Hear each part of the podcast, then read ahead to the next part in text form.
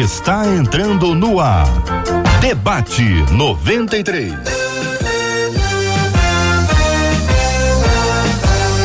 Realização 93 FM. Um oferecimento Pleno News. Notícias de verdade. Apresentação J.R. Vargas. Alô,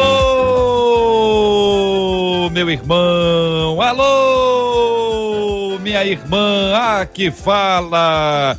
J.R. Vargas. Estamos de volta Começando aqui mais uma super edição do nosso debate 93 de hoje. Que a bênção do Senhor repouse sobre a sua vida, sua casa, sua família, seu trabalho, seus estudos, sobre todos os seus, em nome de Jesus. Bom dia, Marcela Bastos. Bom dia, JR. Bom dia aos nossos queridos ouvintes. Como é bom estarmos sob a bênção do nosso Deus. É bom demais estarmos sob as bênçãos dele e termos os nossos ouvintes com a gente todo dia de segunda a sexta-feira, também debaixo dessa mesma bênção e junto com a gente para aprender um pouquinho mais sobre ele. E os nossos ouvintes já sabem, o WhatsApp, você participa dando a sua opinião no tema de hoje, 21 96803 8319 21 96803 8319 e hoje JR eu tenho a impressão que vai ser um daqueles dias que os nossos ouvintes vão aprender muito no dia de hoje.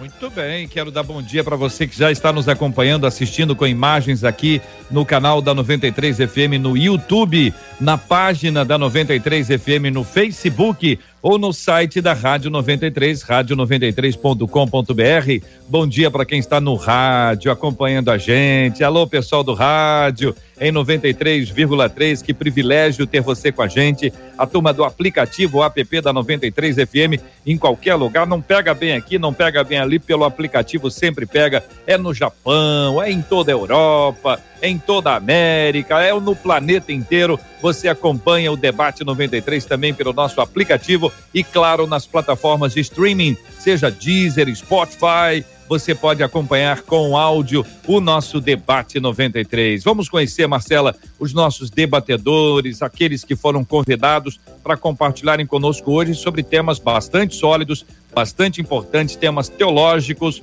sobre os quais nós vamos conversar hoje, sempre com muito amor, com muito respeito, sempre com muita alegria aqui no Debate 93 de hoje, Marcela. Timaço querido e amado, reverendo Marco Antônio de Oliveira com a gente, pastora Carla Regina e reverendo Júnior César. Que trio para um super debate 93. Muito bem, vamos começar então ouvindo a fala da nossa ouvinte, é o tema 01 do programa de hoje, gente. Então, é muito importante que a gente vá ouvindo e a gente vai ouvir com uma interrogação. É opinião. A pergunta é isso mesmo? Vocês concordam? Tem fundamento? E aí, gente, é o seguinte, ouvinte, olha, não é o que eu acho, o que eu, o que eu entendo, é o que diz a Bíblia. Nossa, nosso norte é a palavra. E aí, cada debatedor vai trazer a sua conexão bíblica para que a gente possa aprender junto com eles hoje no debate 93. Siga daí, Marcela. Vamos lá, porque o e-mail da nossa ouvinte foi o seguinte: Ô, gente, eu aprendi que na época do Antigo Testamento não havia a presença do Espírito Santo. É isso mesmo? Por que ele ainda não atuava? Qual o motivo dele só aparecer depois de Jesus ascender aos céus, hein? Nos dias de hoje, ele ainda pode se retirar do nosso meio? E o que é que significa ser guiado pelo Espírito Santo? São as perguntas da nossa ouvinte. Vamos fatiar, Marcela. A Vamos primeira lá. parte aí desse bolo é o ah. Espírito Santo não atuava no período do Antigo Testamento. A segunda é que o ouvinte fala que ele passou a atuar somente após a ascensão, a assunção de Jesus. E a terceira, se ele pode ser retirado. É isso? Isso, tô, exatamente. Tô aqui na minha ordem aqui, só lembrando aqui de cabeça. Então vamos lá. Não atuava no Antigo Testamento, podemos apresentar esta fala como verdadeira segundo os princípios bíblicos? Pastor Marco Antônio de Oliveira, muito bom dia, seja bem-vindo ao debate 93 de hoje, meu irmão. JR, bom dia. Uma alegria voltar a esta casa, essa rádio que é muito, muito especial. E com um time todo especial, né? Um time nota 10.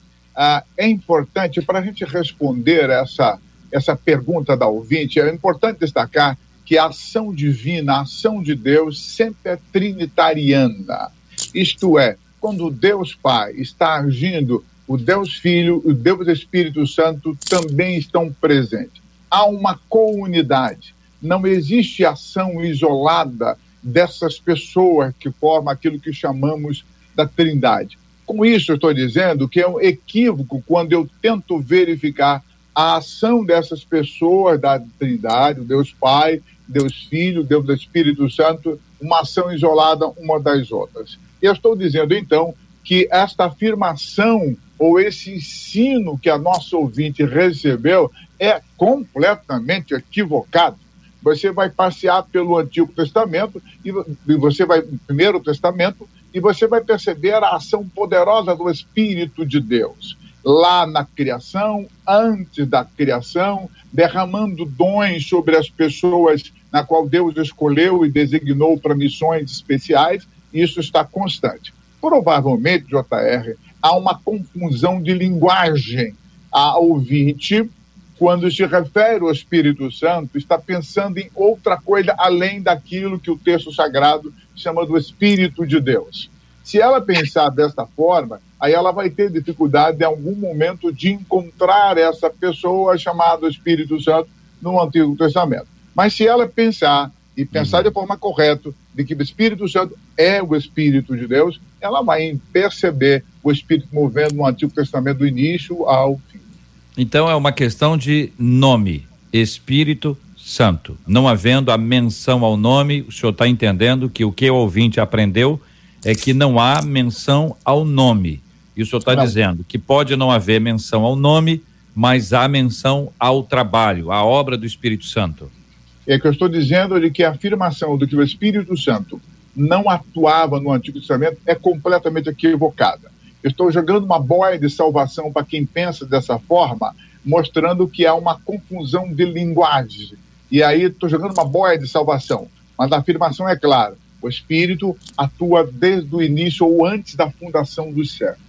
Muito bem. Pastora Carla Regina, nossa menina da tela de hoje, muito bom dia, seja bem-vinda. Tem a palavra, pastora.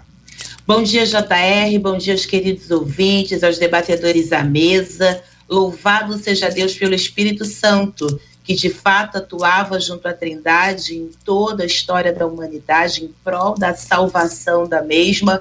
E de fato, quando a gente fala do Espírito Santo, a alusão ao Pentecoste sempre acaba sendo aí a de maior proeminência. Mas isso não descaracteriza de que o Espírito Santo já agia na participação da criação do mundo, em se tratando do Antigo Testamento, no tempo dos patriarcas, dos líderes da nação israelita, em Bezalel, para a capacidade técnica e artística ali do tabernáculo. Então, se você for fazer uma análise minuciosa do Antigo Testamento, você vai perceber que em todo tempo, de alguma forma, o Espírito Santo agia. Agora, muitas das vezes a confusão reside pelo fato de não ser tão plenamente. Enquanto no Novo Testamento ele é residente, quando ele vem no Antigo Testamento, vem para algumas, ou pelo menos na sua manifestação né, mais clara e explícita, vem para algumas é, missões específicas, como uma das tais que já citamos aqui. Então, a gente precisa fazer essa análise. São mais de 80 referências sobre a pessoa e a obra do Espírito Santo no Antigo Testamento. Então, não dá base para dizer que lá ele não atuava. No Novo Testamento, a gente vai ver que essa presença se tornou mais constante, mais permanente, mas de fato o Espírito Santo já atuava no Antigo Testamento em prol da salvação da humanidade. Pastor Júnior César, bom dia, seja também bem-vindo ao debate 93. Queremos ouvi-lo sobre esse assunto. Bom dia, JR, bom dia, Carla, bom dia, Pastor Marcos. Sempre bom estar com vocês aí. É uma benção, né? Bom, eu estava aqui pensando no seguinte, né? É, gente que foi nasceu na década de 70 e foi forjada aí nos anos 80, é, teve uma benção muito grande, que era chamada chave bíblica. Né? A chave bíblica ela nos salvava de diversas situações. Né? Uh, hoje, a benção é ainda maior, Hoje você pode baixar qualquer aplicativo da, da Bíblia, né? E através desse aplicativo você fazer uma, uma busca. E se a pessoa digitar lá Espírito e marcar só Antigo Testamento, você já vai ter é, diversas passagens bíblicas aonde o Espírito Santo está atuando. Né? Eu poderia citar algumas. Eu poderia falar, por exemplo, de Gênesis 1, aonde já há informação é que o Espírito de Deus pairava sobre a face das águas. Eu poderia citar textos como Gênesis 41, 38, né, onde o faraó reconhece que o Espírito de Deus estava sobre, sobre José, né? E temos outras passagens onde Deus enche o coração das pessoas, aonde o rei é alguém cheio do Espírito Santo, o profeta é alguém cheio do Espírito Santo. Ah, então temos diversas passagens que marcam a atuação do Espírito Santo no Antigo Testamento. Os juízes eram cheios do Espírito Santo para poder realizar a, a, o trabalho que Deus os estava é, é, separando. Então, assim, eu, eu, vou na mesma linha do pastor Marco, da pastora Carla, né? Há equívocos aí. O primeiro equívoco, para mim, é exatamente esse: achar que na época do Antigo Testamento não havia presença. A palavra aí é presença ainda, né? Não é nem atuação, mas presença do Espírito Santo. Né? Ele ainda não atuava, ele sempre atuou, né? Ah, e aí tem a questão trinitária que o, que o pastor trouxe, e esse é o primeiro, primeiro equívoco, que eu acho que a gente, com uma, uma breve pesquisa na Bíblia, né, de textos bíblicos, a gente vai conseguir ter uma noção é, dessa atuação do Espírito Santo. Muito bem. Eu ouço daqui um alarme tocando. Diria que é um alarme de carro, ou é um alarme de um celular para dizer que tem que tomar o remedinho. Se o alarme está tocando, é porque a pessoa não tomou o remedinho.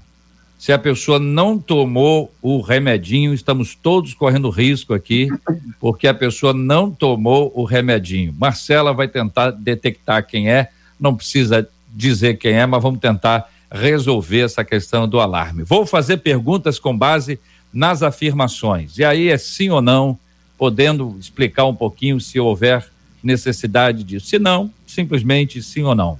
O Espírito Santo está presente no Antigo Testamento. Certo ou errado?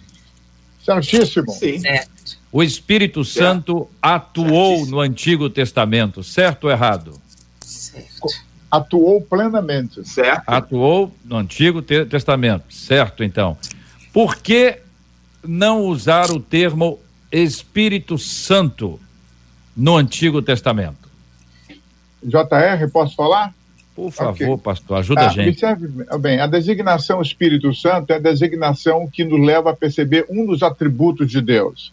Então, quando o Espírito no Novo Testamento, o Espírito de Deus, é chamado de santo, ele está nos fazendo lembrar um atributo de Deus. Deus é santo. Jesus o chama de Espírito da verdade porque Deus é verdadeiro. O apóstolo Paulo vai chamar de espírito de justiça, porque Deus é justo. Apenas uma designação que nos faz perceber os atributos maravilhosos de Deus.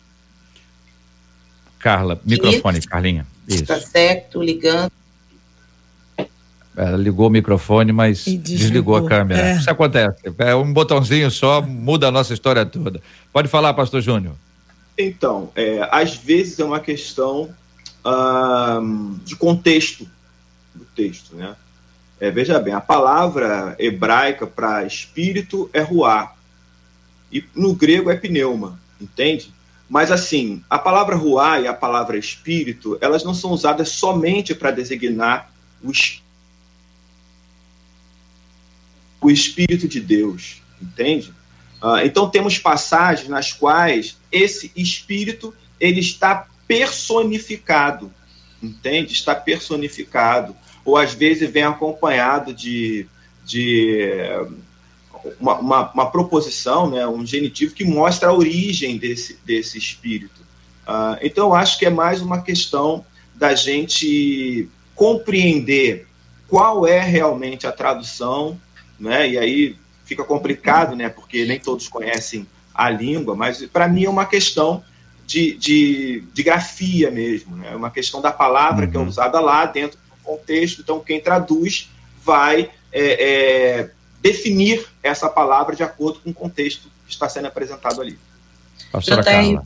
Vale a pena corroborar que eh, no Antigo Testamento, essa obra de regeneração, de santificação propriamente dita, ela é encontrada plenamente no Novo Testamento, proposta do Espírito Santo de ataviar a noiva do Cordeiro, em detrimento de encontrar no Antigo Testamento personagens que, inclusive, a gente é, é estranha. Sansão é um dos tais, né? Se apoderou com tudo que ele fez, o Espírito se ausenta. Então, quando a gente fala de Espírito Santo, a proposta do Novo Testamento acaba se tornando mais plena dentro desse propósito, não só de uma capacitação física ou somente para um momento específico, mas como essa obra regeneradora, essa obra do Espírito Santo santifica purificadora, como esse atributo se torna claro e, e, de fato, o Espírito Santo se movendo dentro de nós e contribuindo e cooperando para que resistamos e que para nos santifiquemos também. Muito bem, eu pergunto a vocês uma pergunta dentro de um parênteses, né? Já que estamos falando de Deus Espírito Santo, vamos só passar objetivamente por Deus Filho. É, Cristo, Jesus Cristo, Deus Filho, no Antigo Testamento, podemos afirmar, igual afirmamos anteriormente, que ele também estava presente e plenamente atuante no Antigo Testamento? O, o, o o próprio haja de Deus mesmo, o verbo, que logo depois vai ser encarnado, é uma representatividade do mesmo. Embora não explicitamente, a gente estava falando aqui de, de da linguagem do que era escrito, mas você percebe o ágio de Deus no próprio Gênesis, quando a terra era sem forma e vazia, a trindade reunida, na confusão das línguas, eia, desçamos e confundamos, no próprio Gênesis com relação a formar o homem. Então a trindade está sempre reunida. Então, como já foi dito pelo pastor Marcos e corroboro, é, é, de fato, quando a trindade se reúne, a gente vê o Pai, o Filho e o Espírito Santo. Então, a, a concepção de revelação progressiva, ou seja, do Antigo Testamento, né, a revelação de Deus, ela vai se prosseguindo até chegar no ápice, que é Jesus Cristo, né? Ela tem que ser considerada, né, quando a gente vai é, é, fazer uma análise teológica do texto bíblico. Mas quando a gente vai ler o Antigo Testamento, nós não podemos perder de vista que a nossa chave de leitura é o Novo. Porque se eu for ler o Antigo Testamento pelo Antigo Testamento, a minha leitura é uma leitura muito parecida com aquela leitura que o judeu faz. Né? Então, eu leio a, o Antigo Testamento a partir do Novo. E quando eu faço esse tipo de leitura, o Novo Testamento ele me lança luzes a respeito de circunstâncias do Antigo para fazer a relação. Entende? Então, é importante que a gente é, enxergue Jesus no Antigo Testamento, mas saiba que esse olhar só é possível a partir do Novo Testamento. Nós conseguimos ver Jesus no Antigo Testamento, né? Nós conseguimos associar Jesus ao Messias prometido, porque nós temos o Novo Testamento. Sem ele, essa leitura não seria possível. E eu digo é, sem ele, né? E sem também, é, é, aí em segundo plano, né?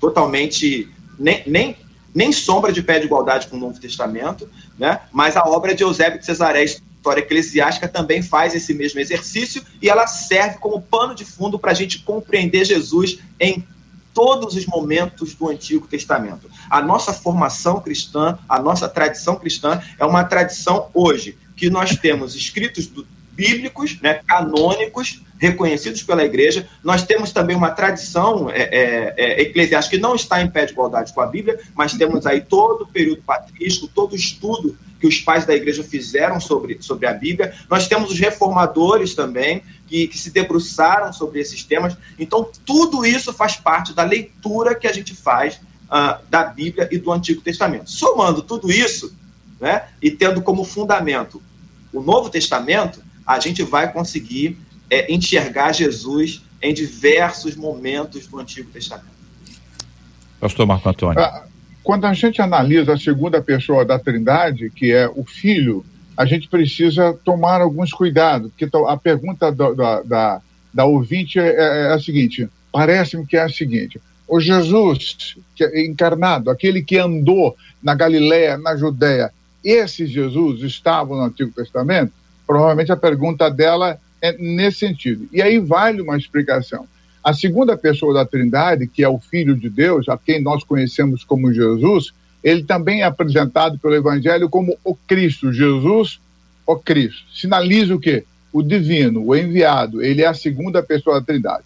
E esse Jesus, o Cristo, assume duas categorias ou dois momentos. Uma categoria antes da encarnação, quando a natureza é, humana não estava presente, e aí talvez a grande confusão do ouvinte, e um segundo momento, quando ele encarna e assume a natureza humana. A partir da encarnação, o segundo pessoa da Trindade, ele é 100% divino e 100% humano. Então ele assumiu uma nova categoria, um novo elemento que o complemento, não, a palavra complemento é até perigoso em relação à Trindade. O fato é, o Jesus histórico que andou ali na Galileia, corpo e alma, ele está presente no Antigo Testamento? Não.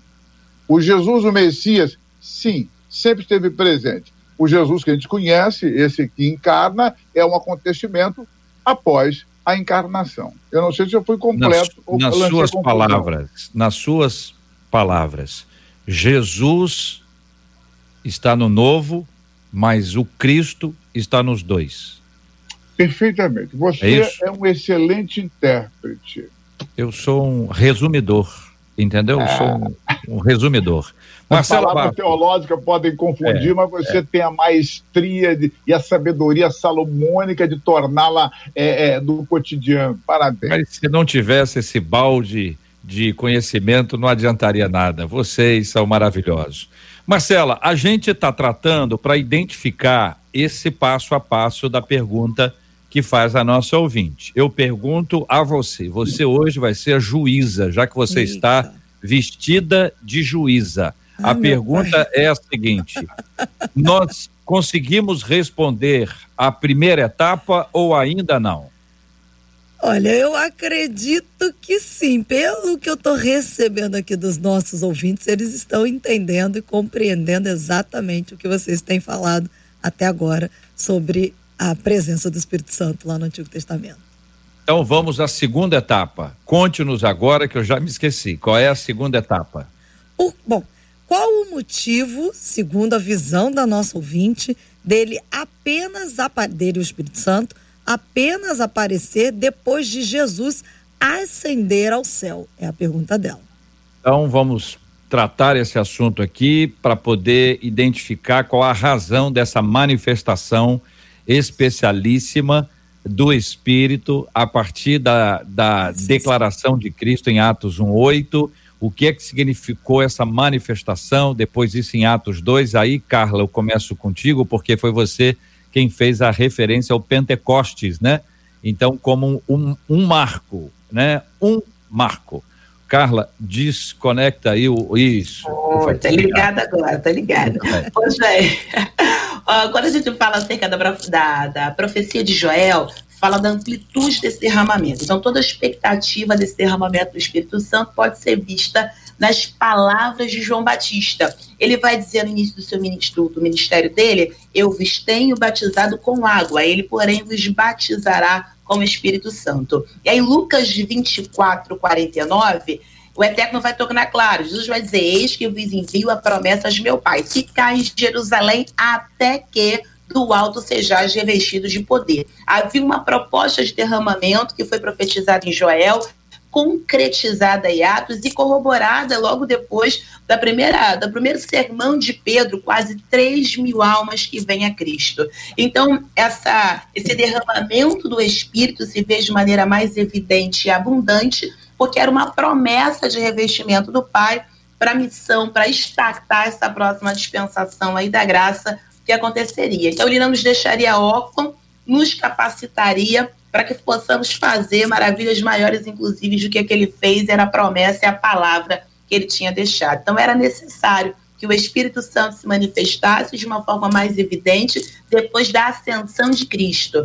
Prosseguimos com a grande comissão, Mateus 28, versículo 18 e 19. Então, nós continuamos a obra que Cristo começou e precisamos desse revestimento para fazê-lo tal qual o próprio Cristo também assim o fazia. Então, isso justifica a razão pela qual há essa evidência do derramamento do Espírito depois da ascensão de Cristo. Pastor Júnior César, eu pergunto primeiro se o senhor concorda e trago mais um elemento que é de João 14, a fala de Jesus quanto ao outro consolador, já anunciando também essa presença do Espírito da verdade. E aí? Então, eu concordo com a Carla, claro, né? Mas assim, a gente não pode esquecer uma coisa que é importante, né? Ah, essa fala da ouvinte, essa pergunta também revela mais um equívoco. O primeiro equívoco foi achar que não havia presença uh, e que o Espírito não atuava no Antigo Testamento. O segundo, a palavra que ela usa aí é aparecer. Entende? Ou seja, eu só consigo ver o aparecimento do Espírito no Novo Testamento após a ascensão de Jesus. E isso também é um equívoco. Né? Quando o anjo visitou Maria, ele já disse que tinha uma atuação do Espírito Santo. Você vai ficar grávida né? E quem vai fazer isso é o Espírito Santo. Entende? Quando é, é, Jesus ele vai para o deserto, quem leva ele para ser tentado é o Espírito Santo. Está lá no texto. Quando ele é batizado, e aí para mim, esse, esse é o, é o locus clássico né, da trinitário na, na Bíblia. Né? Quando ele é batizado, o Espírito Santo desce em forma de pomba você tem ali o Pai, o Filho e o Espírito Santo no mesmo momento. Jesus sopra sobre os discípulos o Espírito Santo e diz: recebei o Espírito Santo. Claro. Entende? E ele fala sobre um outro consolador, ou seja, a presença do Espírito Santo, no, no, no, ela está em todo o Evangelho, certo? Agora, tem um marco, um marco de uma, de uma permanência definitiva, ou seja, não é só uma manifestação, mas é o momento em que ele vem para habitar, entende? E eu acredito que é esse momento que a Carla, a partir daí que ela está falando.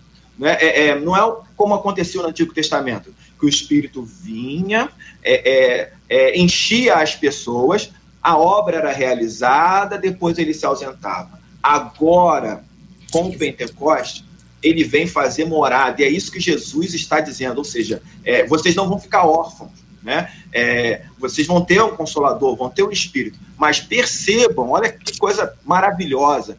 Embora ele tenha dito que o Espírito habitaria em nós, ficaria conosco, que ele seria o Consolador, ele também disse: Eis que eu estou convosco todos os dias até a consumação dos séculos. Então não é só o Espírito, o Filho está conosco. E não é só o Filho, porque ele disse o seguinte: que o Pai viria com ele e faria morada em nós. Ou seja, segundo Jesus, o Pai, o Filho e o Espírito Santo, eles estão em nós, fazem morada em nós e nos acompanham. E aí Paulo vem dizendo que aos Coríntios, nós somos templo, casa do Espírito Santo.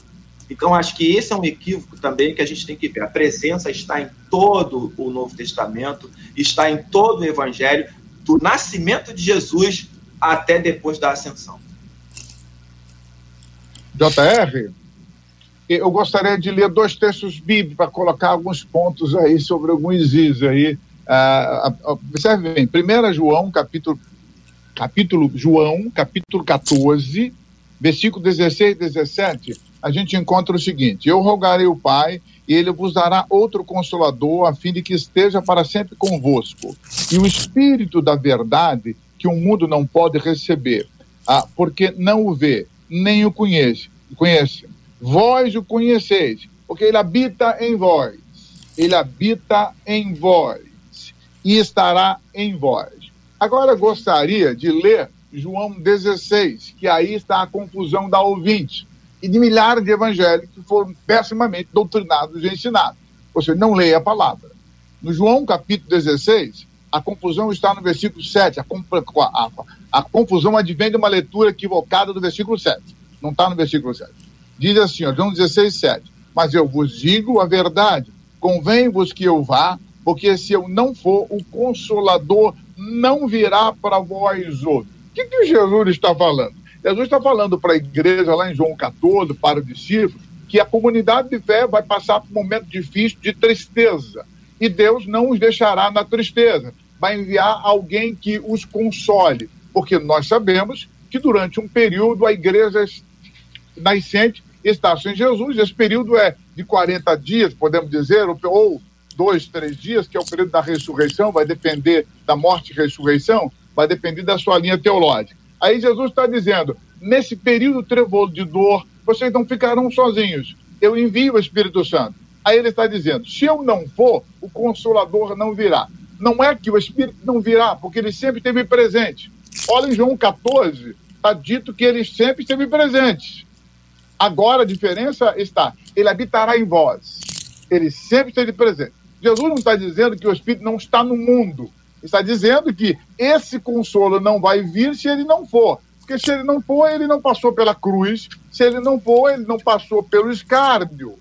Ninguém precisa de consolo. O noivo está conosco. A festa. Para que, que você vai precisar de consolo se o noivo está presente e a festa? Quando o noivo vai, há então a necessidade de consolo. E aí é necessário a gente colocar um acento. Uh, às vezes a gente fala assim: ah, o Espírito do Antigo Testamento vinha e vai. Não é bem assim. Quando a gente fala vinha e vai, é o Espírito Santo manifestava nas pessoas, mas ele, em seguida, essa manifestação era retirada. Não do mundo. Porque isso pode levar a entender de que o Espírito saía do mundo, e por isso a confusão de alguns. O Espírito sempre esteve presente no mundo, é ele que convence do pecado, como diz lá João 16. Qual é a missão do Espírito Santo? É ele que nos fez enxergar a eleição que Deus nos deu. Sem essa ação do Espírito, que é chamada graça, nós não conseguiríamos perceber essa eleição dada pelo Espírito, dada por Deus, o Pai, que é a salvação. Então, observe bem: não há ausência do Espírito em nenhum momento na realidade humana, assim como não há ausência do Deus Pai ou Deus Filho, porque ele está presente em todos os lugares. Então, eu devo ler o Antigo Testamento quando eu vejo lá, veio sob sanção e, uh, e saiu sob sanção. A manifestação do dom poderoso do Espírito, em algum momento repousou sobre a sanção, em outro momento foi tirado, mas tirado sobre ele, sobre o mundo, o Espírito está presente. Jesus, então, na minha percepção, irmãos, no capítulo 16 de João, não está afiançando a ideia de que o Espírito está ausente no mundo. Não eles apenas dizendo, repito, para encerrar a minha fala, de que a, a, haverá um momento que esse espírito terá a missão de consolo, trazer consolo sobre aqueles que estão entristecidos com a morte uh, e a, a crucificação e morte dele. Pastora Carla, Pastor Júnior, concordam ou discordam? Concordo. É, é basicamente, o pastor está ampliando, né? acho que é a nossa fala, né? Concordo, Sim. acho que há uma concordância sobre isso. E não só naquele tempo acerca da, da morte, da ausência de Cristo, como nos dias atuais, ele continua consolando, ele prossegue agindo dessa forma, isso só maximiza para aquele tempo e ainda hoje ele prossegue atuando assim. Jesus, Jesus, antes do batismo, Jesus, após o batismo, Jesus é o mesmo a atuação é diferente, a missão é diferente. O que que aconteceu para daquele momento em diante os nossos registros serem bem mais ricos do que os momentos anteriores? Eu acredito que ele é a primícia do que acontece conosco. Mateus 3,17 foi citado pelo pastor Júnior, quando o Espírito Santo desce. Em Mateus 4,17 corrobora dizendo: Desde então começou Jesus a pregar dizendo, ou seja, o que ele nos recomenda fazer foi o que ele mesmo também o fez. Nós nos batizamos, nós buscamos a face do Espírito Santo e recebemos um revestimento para estartar essa missão.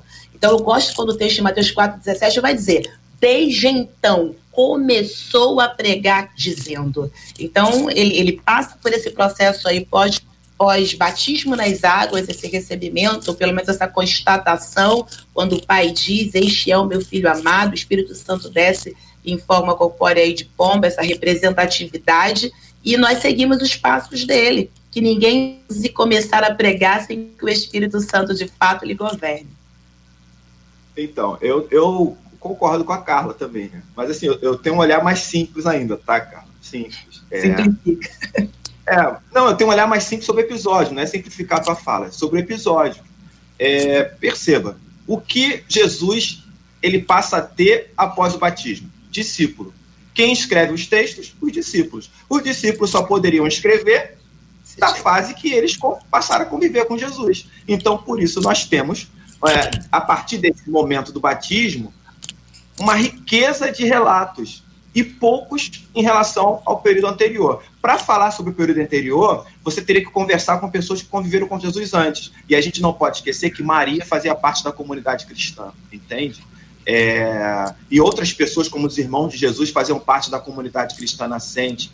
Agora, para valer mesmo, o que a gente viu e ouviu foi depois do batismo. Então, eu vou escrever muito sobre isso, porque eu tenho acesso a esses fatos, eu fui testemunho ocular.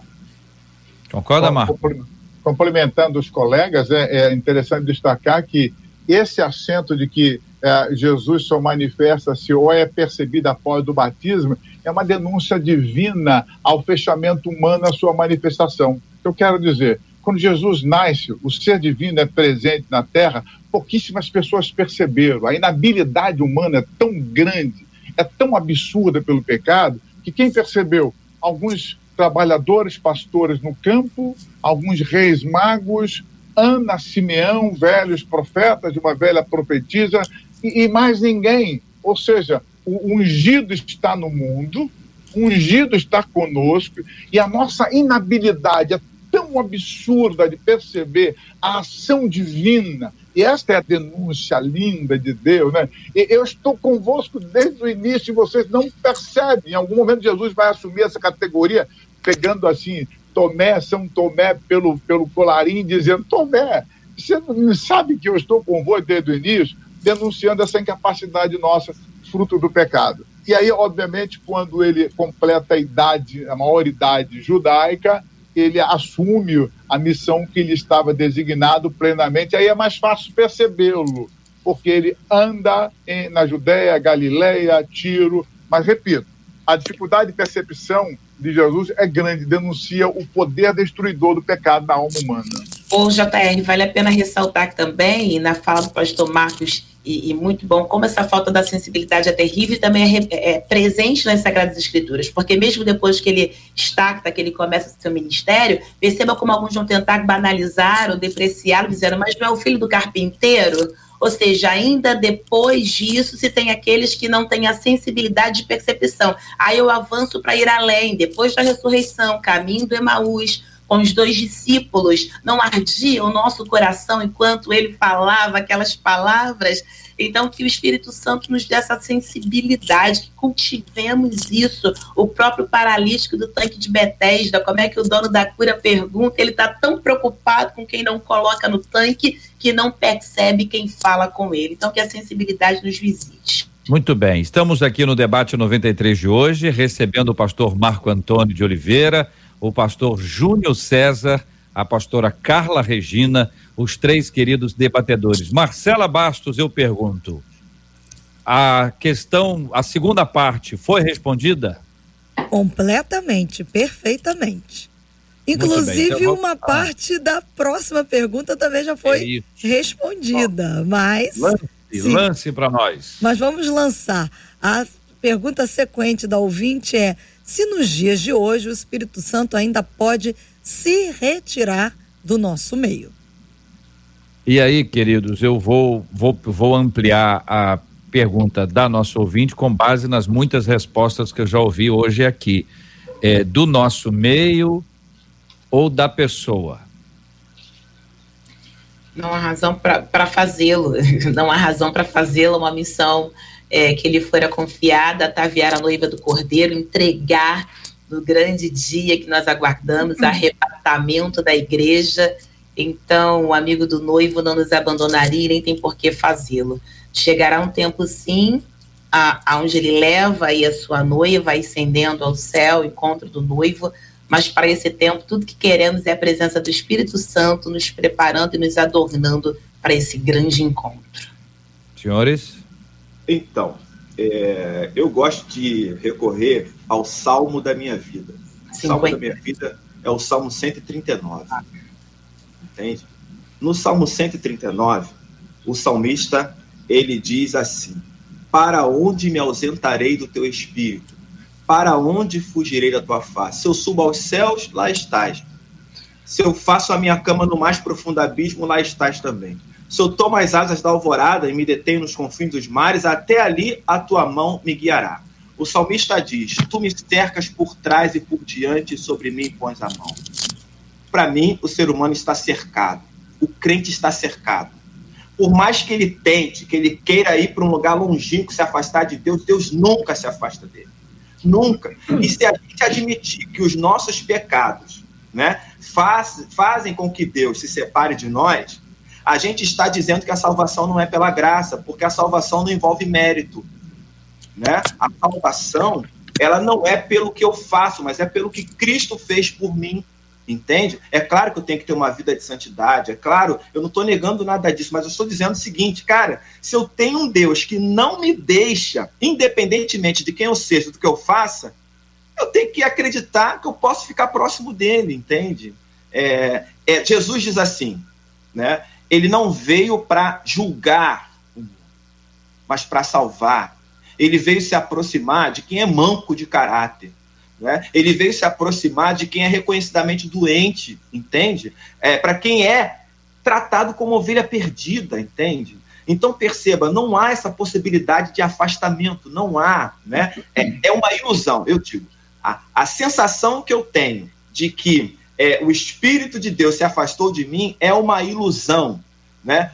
Ele disse que viria em nós com o Pai, faria morada, nos enviaria o Consolador, que também faz morada em nós. Isso não depende de quem nós somos ou do que nós fazemos, mas do que ele fez por nós. Entende? E como disse o apóstolo Paulo, não há nada que possa nos separar do amor de Deus, que está em Cristo Jesus. Não há nada. Então, querido, é, é bom a gente deixar isso claro, sabe? Por mais que eu tente, eu só estou me iludindo. Mais cedo ou mais tarde, esse espírito vai mostrar quem é que manda no pedaço. E é Deus que manda no pedaço, não sou eu.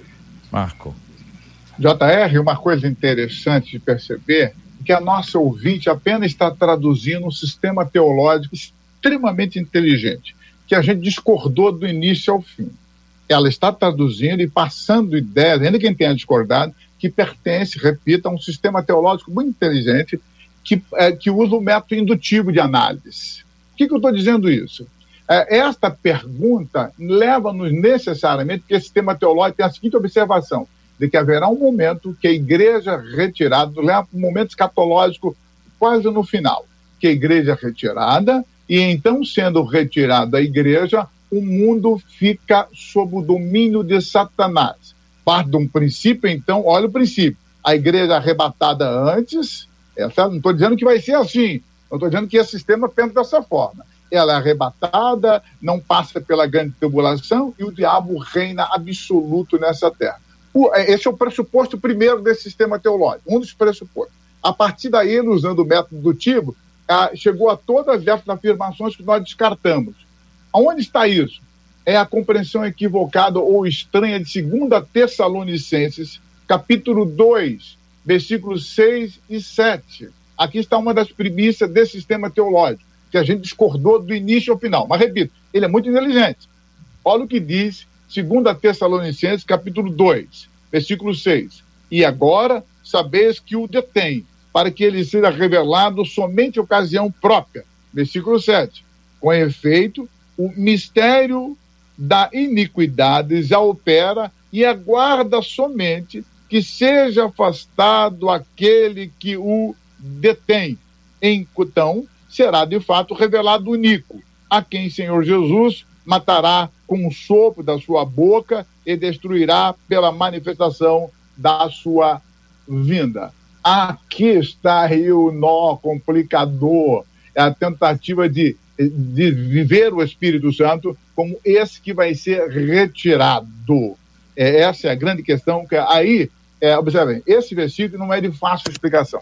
Eu diria que essa afirmação é, não é fácil de ser dita, porque existe uma postura lógica. Se o Espírito Santo habita na igreja, habita em nós, e se de fato a igreja for retirado, é, esse Espírito estaria no mundo, como os colegas colocaram, a presença do Espírito sempre é plena em todas as ocasiões. Mas essa manifestação, como acontece, é só nos que creem.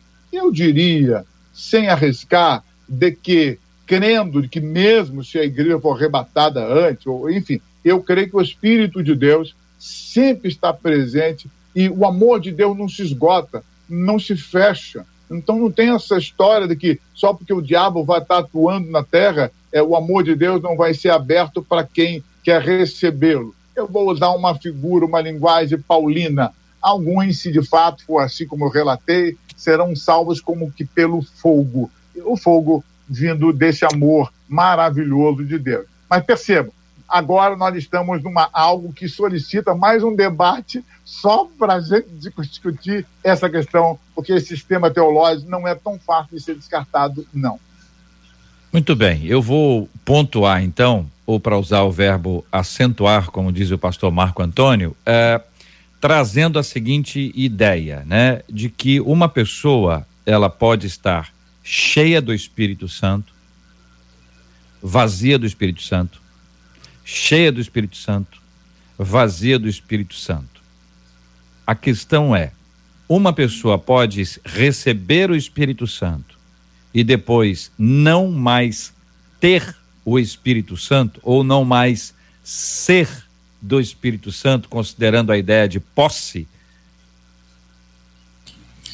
O JR, eu acredito, e aí pela por base bíblica, é que uma vez que você entrega a sua vida a Cristo, e se tratando de hoje, mas trazendo luz, claro, sempre acerca das Sagradas Escrituras, quando você entrega a sua vida para Cristo, e uma vez que você se desvie de alguma forma, que você entristeça o Espírito Santo de Deus, não cabe a nós aí essa soberania para saber se de fato essa pessoa se afastou de todo é, é, ou se ela volta. Eu não acredito na ideia de apaga a, o nome do livro da vida e reescreve o nome do livro da vida, mas sob a perspectiva de Deus que é soberano, que é onisciente, que sabe de todas as coisas, ele já sabe previamente quem de fato permanece e quem não permanece. Creio que não cabe a nós discernir, ou pelo menos falar isso. Não, não está mais com você, não está mais em você. Até partindo do princípio que quem analisa a palavra tenta até adivinhar é, é, quem foi salvo, quem não foi. Não, como é que foi isso com Davi, como é que foi isso com Sansão, pode isso, pode aquilo, mas eu fico ainda com a soberania do eterno. Eu acredito que alguém pode sim é, ter usufruído de alguma forma disso, mas uma vez que você não não a, a, cultiva esse relacionamento com o Espírito Santo de Deus, essa presença, essa comunhão, esse afastamento, ele é possível, né? Então, quando você olha para a palavra de Deus buscando referências, Demas, Paulo vai falar sobre alguns que de alguma forma serviu, mas se perdeu no meio do caminho. Então, a gente olha para Judas, que andou com Jesus e se suicidou. Enfim, então você vai perceber que alguém pode, de alguma forma, usufruir desse relacionamento, mas uma vez não mais cultivando isso, é, não mais é, ter isso consigo, se perder de fato de verdade. Concordo, meninos? Então, é, é, eu, eu concordo, né? Mas é, eu, eu preciso entender assim que a gente está falando de crente. Eu, eu, o que eu vou dizer agora, estou falando de crente. Estou falando de gente que foi convencida do pecado, da justiça e do juízo, se arrependeu, né? E confessou a sua fé em Cristo Jesus como seu Salvador. Então, salvo mediante a fé, salvo pela graça mediante a fé em Cristo Jesus. Essa pessoa que tem o Espírito Santo, que foi batizada com o Espírito Santo, ela nunca vai passar pelo que a gente chama de vazio. Vazio no sentido de ausência dele. Né? Ela pode estar num processo de esvaziamento, mas o vazio não acontece. Por que, que eu estou dizendo isso? Eu vou dar um exemplo aqui de Timóteo. Paulo escreve a Timóteo, diz: lembro das suas lágrimas, lembro da sua fé sincera, né? E eu rogo a você que reavive o dom de Deus. A palavra reavivar ali significa inflamar. Entende? É, Paulo não está dizendo que Timóteo ele não tinha o fogo. Ele está dizendo que Timóteo precisava deixar que esse fogo inflamasse a vida dele como um todo. Né? Então tem, tem crentes que não desenvolvem uma vida de espiritualidade, não se aproximam de Deus diariamente, esses crentes vão ser como um copo né, é, é, é, que tem água, mas está na reserva. E a sensação de estar na reserva para quem está de fora é que você não tem o Espírito Santo. Sabe por quê? Porque o fruto do Espírito, ele só é evidenciado na vida daquele que tem uma caminhada diária com Jesus e enche do Espírito Santo. Tem que transbordar. O copo tem que transbordar para a água que está dentro dele e, a, e tomando conta de tudo que está ao redor. Percebe? Aí vem a questão: que tipo de vida a gente realmente quer ter? Sabe? É, ele nos salvou, mas nós entramos num processo de santificação para nos tornarmos mais parecidos com ele até o nosso último dia, entende? Agora, em que ponto da estrada nós estamos? É, qual é a nossa atuação? Quais são os nossos compromissos nesse processo? Né? Então, eu concordo com a Carla plenamente, a gente não tem como julgar, sabe? Mas é, é, é, o fruto do Espírito, ele só se torna evidente naqueles que procuram ter uma vida transbordante do Espírito Santo. Né? Se não for assim, a sensação de quem está de fora é do vazio que o JR está falando aí, embora para mim não seja um vazio de fato, seja só uma sensação de vazio também. E volto a dizer, naquele que é crente, entende? Agora, naquele que não é e acha que é, aí já é uma outra história, aí já acho que é outro caminho. JR, eu faria um destaque muito importante para que eu entre nesse debate. A natureza humana não é oposta na sua essência àquilo que a gente chama de natureza divina. E eu quero usar, essa é uma afirmação forte que confunde algumas pessoas. vou repetir a natureza humana, o que é ser humano, o que é ser ser humano, não é algo que é o oposto ao ser divino. Por que não? Eu vou usar uma terminologia que o pastor eh, Júnior nos lembrou lá no início. Na criação, Deus sopra o seu vento, o seu espírito, e ele toma toda a criação. É o espírito quem conduz a vida. Também lá no livro dos começos, é nos dito que nós somos a imagem e semelhança de Deus. Então, a natureza humana é, de certa forma, natureza também presente em Deus, e Jesus vem revelar isso. Isso que é o mais interessante, é lindo. Ou seja, ser ser humano não significa ser algo em oposto ao divino. Não, ao contrário. É, nós somos a imagem e semelhança do Todo-Poderoso, como está no texto sagrado. Se eu afirmar que ser ser humano é algo oposto ao ser divino, é, é, esse versículo precisa ser retirado, então, do texto sagrado. Eu quero usar uma terminologia paulina para trabalhar essa questão. Paulo não vai trabalhar essa ideia de o Espírito deixou ou o Espírito permaneceu. Paulo vai usar a categoria guiados pelo Espírito. Paulo vai dizer em algum momento, uh, vocês são guiados pelo Espírito ou pela carne. Ele usa uma categoria contrapondo. Quando ele fala carne, ele não está se referindo à natureza humana em si, da essência está se referindo a, a, esse pecado, a esse desejo que nos liga a esse mundo. Então, em algum momento você pode ser guiado pelo Espírito ou guiado por esta vontade, mas humana não porque ela é ruim, ela é vontade ruim porque é fruto do pecado, alguém que disse não para Deus.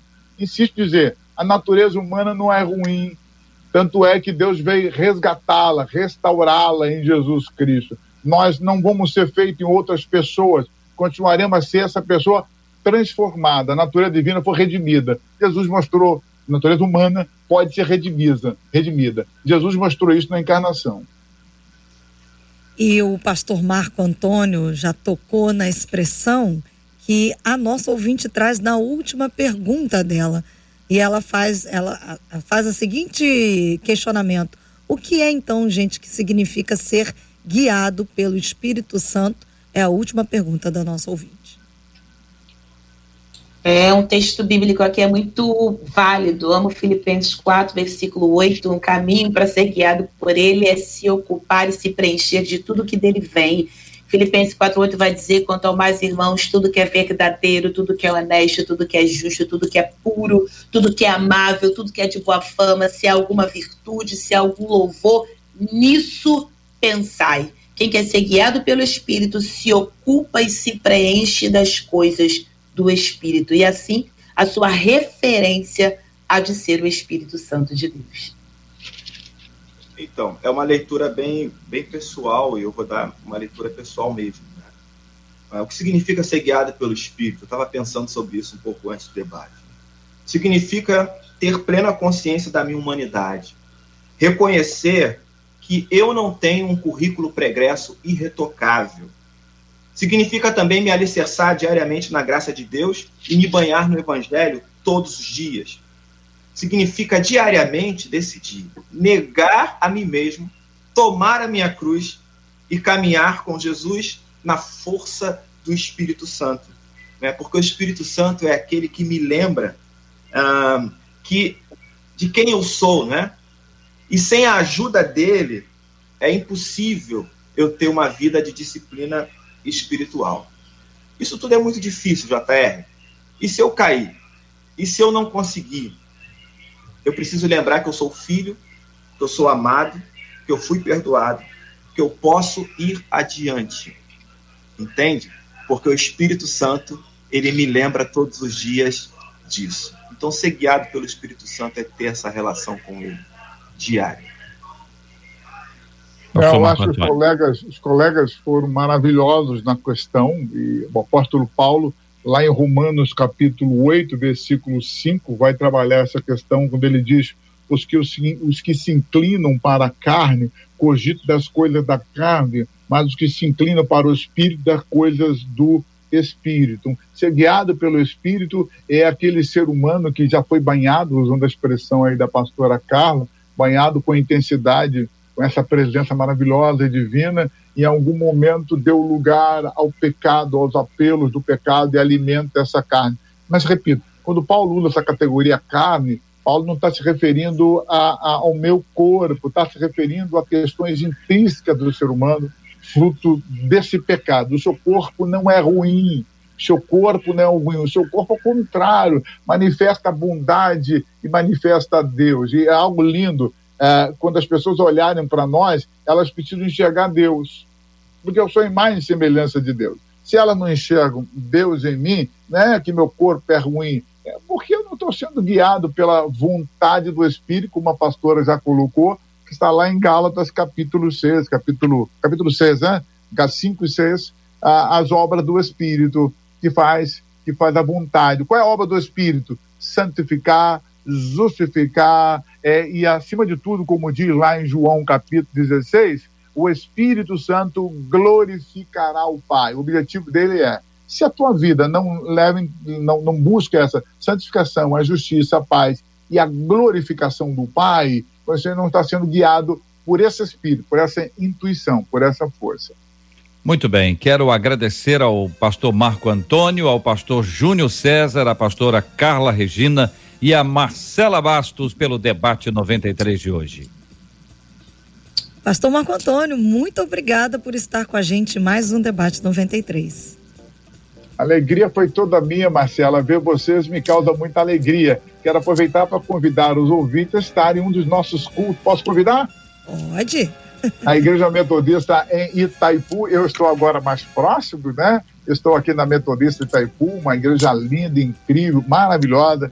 Estrada da Cruz Nunes 3003. Nós já estamos com cultos presenciais, além dos cultos online pelo Face da igreja. Igreja Metodista em Itaipu. Todos vão ser bem-vindos. Olha, é uma igreja afetuosa, maravilhosa. Está doido para receber a visita da Marcela, do, do J. Varga, da pastora Carla, do pastor Júnior, pregando aqui para nós.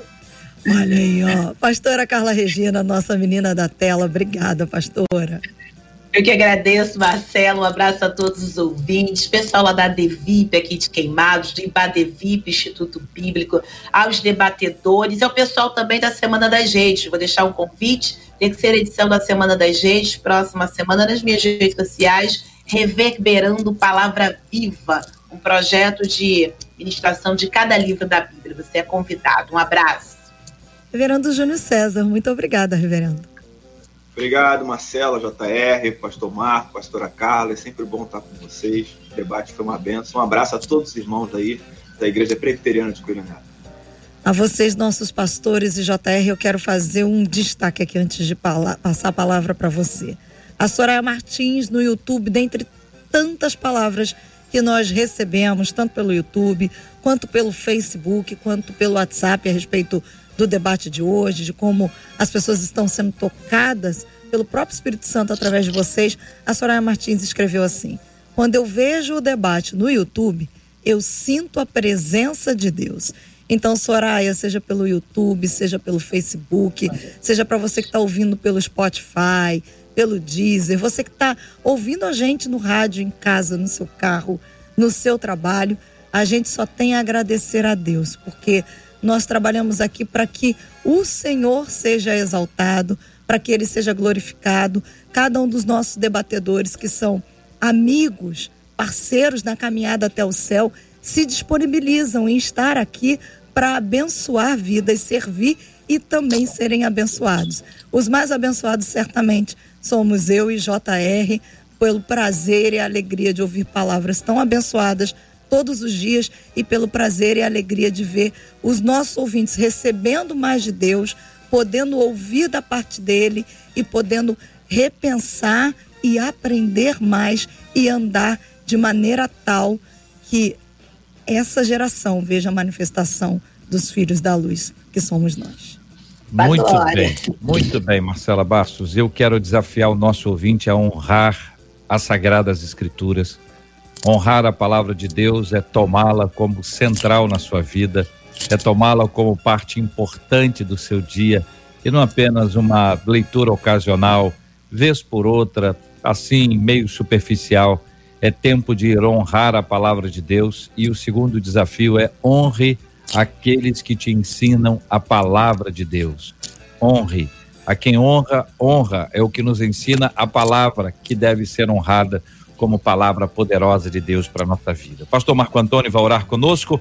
Vamos apresentar este tema diante de Deus em oração. Vamos lembrar, como temos lembrado todos os dias, Pastor Marco, há muitos anos, e o senhor é testemunha, orando pela cura dos enfermos, e consola os corações enlutados em nome de Jesus. Amém.